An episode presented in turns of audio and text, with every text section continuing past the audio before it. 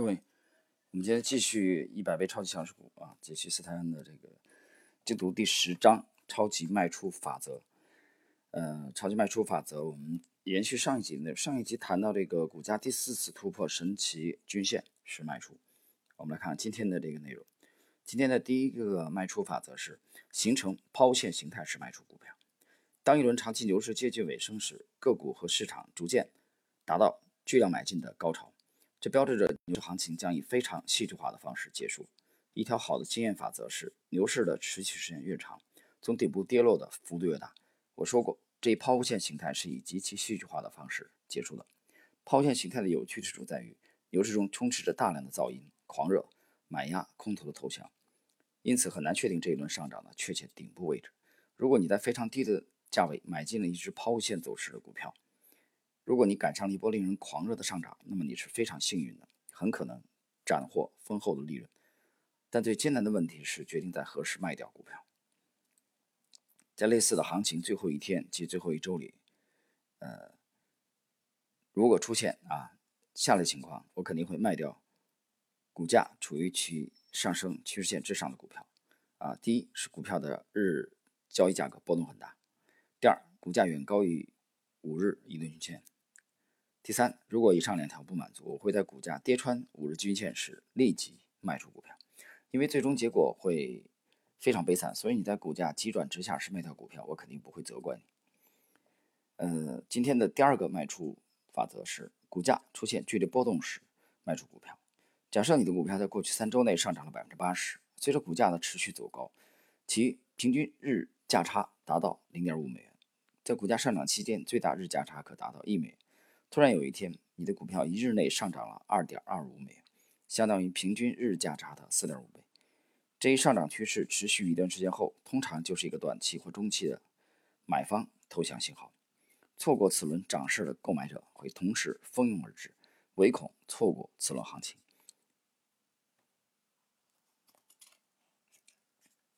啊，我们继续。那么作者罗列了啊四张这个股价的。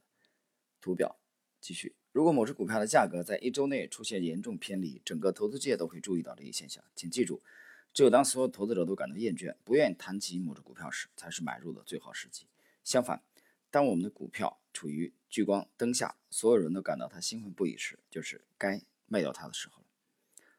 呃，下一个法则是卖掉跌穿下通道的股票。解释一下啊，这是翻译的原因。它这个下通道其实指的，呃。我们看一下这个，其实以这个图十点一为例啊，它其实这里指的意是一意思啊，是一个这个上升趋势的这个下轨啊，它指的是这个意思。如果你的股票突然间大幅下跌，并在上升通道下方形成缺口，请立即卖掉股票，趋势逆转会来得非常凶猛。通常从无法从基本面上为这样的剧烈跌幅找到理由。如果你的股票背离了长期上升通道，赶紧避而远之，越远越好。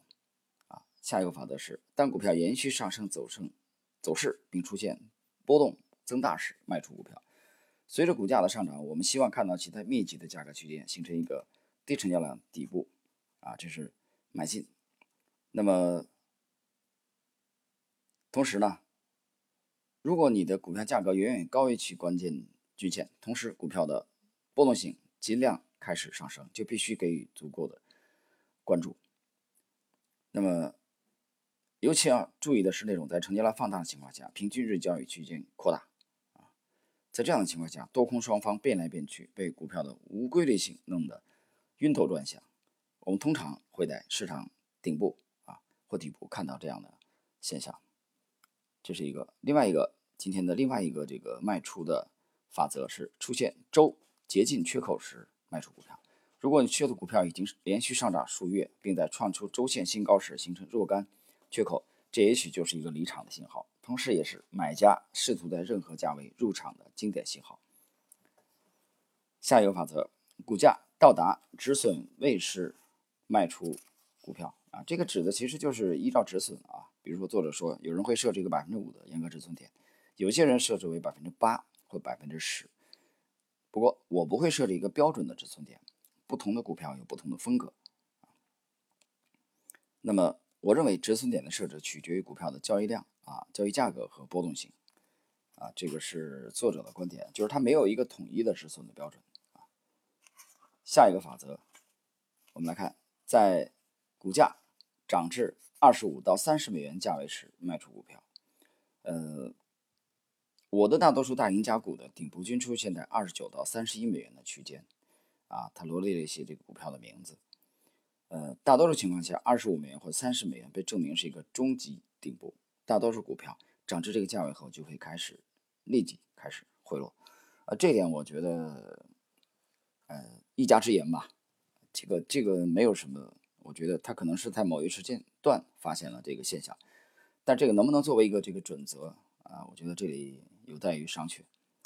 呃，再看下一点，在决策错误时卖掉股票。当你做出了错误决策，你的股票表现不佳，并进一步恶化时，赶紧卖掉它，并重新选择。下一条，在股价连创三次新高时卖掉股票。啊，连创三次新高，它其中罗列了图这个十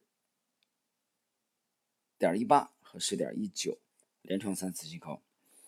它其实作者这里讲的意思啊，应该是这个。连虽然连创三次新高，但这种创新高的这个走势呢，其实是比较乏力的啊，不能从单纯这个字面意思来理解，说啊，只要连创三次新高就要卖出股票啊，这样的话，其实你你会错失很多的牛股，所以这个也是要辩证。我们看下一条，当同类股票走弱时，卖掉股票，指的也就是同啊，你如果你持有的股票某一类股票当中的一只，请随时关注其中的龙头股走弱的信号啊，这个倒是。啊，我觉得还是比较有实践的啊意义，就是要么领涨股啊，要么同一个板块当中相类似的股票啊都开始走弱，那么这是一个非常值得警醒的信号。再看下一点，上趋势线破坏式卖掉股票。经过长期上涨，某些股票价格站到了上趋势线之上，但它们可能并未像过去那样开始回调，继续上涨，这种情况十分棘手。那么我的经验是，密切留意股价在趋势线上方运行时的走弱迹象。既然你不希望错过可能出现大幅度大的抛物线上涨，我建议你可以在紧贴上趋势线下部的位置卖掉股票。这是作者的观点。好了，今天的内容的最后的一个小节，当股价位于布林带上轨时卖掉股票，这个非常简单啊。布林布林线的指标啊，这里边翻译为布林带。布林带有这个上轨、中轨、下轨。作者观点是，当股价这个到达布林带上轨的时候啊，考虑卖出股票。那么以上呢啊是作者提出来的这个这个十六大的法则。然后呢，我们在下一集当中呢啊下一节啊继续第十章的内容。下一节我们将进入存在基本面风险时卖出股票的五大超级法则。啊，他之前谈了一些法则，主要是从技术面。他提出来了十六大法则，啊，我们是上一集和这一集介绍了啊超级卖出法则的前半部分啊，从下一集我们将进入本章的啊最后的一个部分，就是基本面恶化时候卖出股票的五大超级法则。好了，今天的这一集的精读就到这里。